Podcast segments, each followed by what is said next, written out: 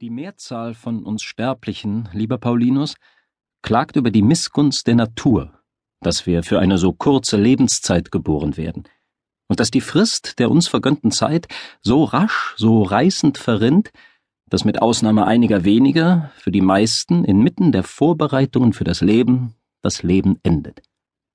Und nicht bloß die große Masse des unverständigen Volkes klagt über dieses allgemeine Übel, nein, selbst berühmte Leute haben sich schon über diesen Umstand beklagt. So ruft der berühmte Arzt Hippokrates aus, das Leben ist kurz, die Kunst ist lang.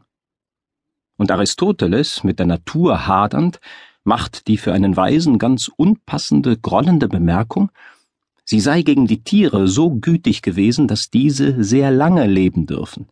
Dem Menschen aber der doch zu so vielem und Großem geschaffen sei, stecke sie ein so kurzes Ziel. Wir haben aber nicht zu wenig Zeit. Wir vergeuden zu viel. Das Leben ist lang genug, und man kann in diesem Leben genug leisten, wenn man es immer gut anwendet. Aber wenn man es achtlos und gleichgültig dahinfließen lässt, dann merkt man erst in der letzten Not, dass es vorbei ist. Während es dahinfloss, merkte man es nicht. Wir empfangen kein kurzes Leben, sondern wir selber machen es kurz. Wir sind nicht gering damit bedacht, sondern wir vergeuden es, so ist die Sache. Wie große königliche Schätze, wenn sie an einen üblen Herrn fallen, im Augenblick zerstreut sind. Mäßiger Reichtum dagegen durch den Gebrauch unter der Hand eines guten Haushalters wächst, so ist unser Leben lang genug, wenn man gut damit haushält. Was klagen wir über die Natur? Sie hat sich gütig gezeigt. Aber den einen fesselt unersättlicher Geiz, den anderen emsige Geschäftigkeit in lauter unnötigen Dingen.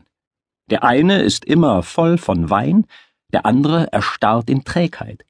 Der eine müht sich ab, immer ehrfürchtig gespannt auf fremdes Urteil, den anderen treibt Hoffnung auf Gewinn und unbändige Handelsgier über Länder und Meere. Einige reizt die Kriegslust, und sie sind immer entweder darauf aus, andere anzugreifen oder in Unruhe sich selbst zu verteidigen. Auch gibt es Leute, die undankbarer Dienst gegen oben in selbsterwählter Sklaverei aufzehrt.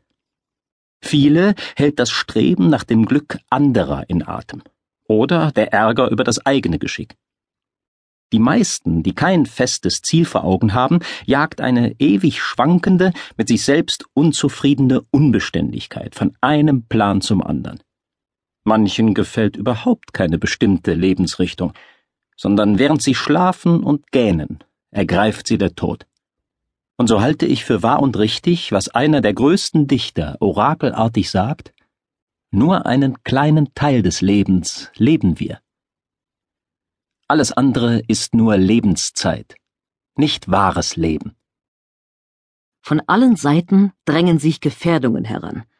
Diese lassen es nicht zu, dass man sich aufrafft und zur Prüfung der Wahrheit die Augen erhebt, sondern man muss sie niederschlagen und auf die Begierden richten. Wie können solche Leute zu sich selber kommen, auch wenn sie einmal eine ruhige Stunde hätten? Wie auf der hohen See, wo es immer noch wogt, auch wenn der Wind nachgelassen hat, schwanken sie, und ihre Begierden lassen ihnen keine Ruhe. Und meinst du, ich rede von denen, die man allgemein für unglücklich hält? Betrachte doch die, zu deren Glück sich alles drängt. Sie ersticken in ihrem Reichtum. Wie vielen wird ihr Reichtum zur Last?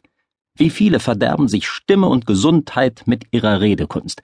Da sie täglich ihren Geist leuchten lassen wollen. Wie viele sehen übel aus infolge von zu reichlichen Genüssen? Wie vielen lässt der Schwarm von Klienten, der sie umgibt, keine freie Zeit? Geh sie alle durch, vom niedersten bis zum höchsten. Der eine sucht einen Anwalt, der andere gibt sich selbst dazu her. Der eine ist in Gefahr, der andere verteidigt ihn, ein dritter spielt den Richter. Niemand gehört sich selbst. Einer verzehrt sich im Dienst des anderen. Frage nach denen, deren Namen auswendig gelernt werden. Das, was sie voneinander unterscheidet, wirst du finden, ist nur das. Der eine lebt für diesen, der andere für jenen, doch keiner für sich selbst. Und wie töricht ist der Ärger, den manche hegen.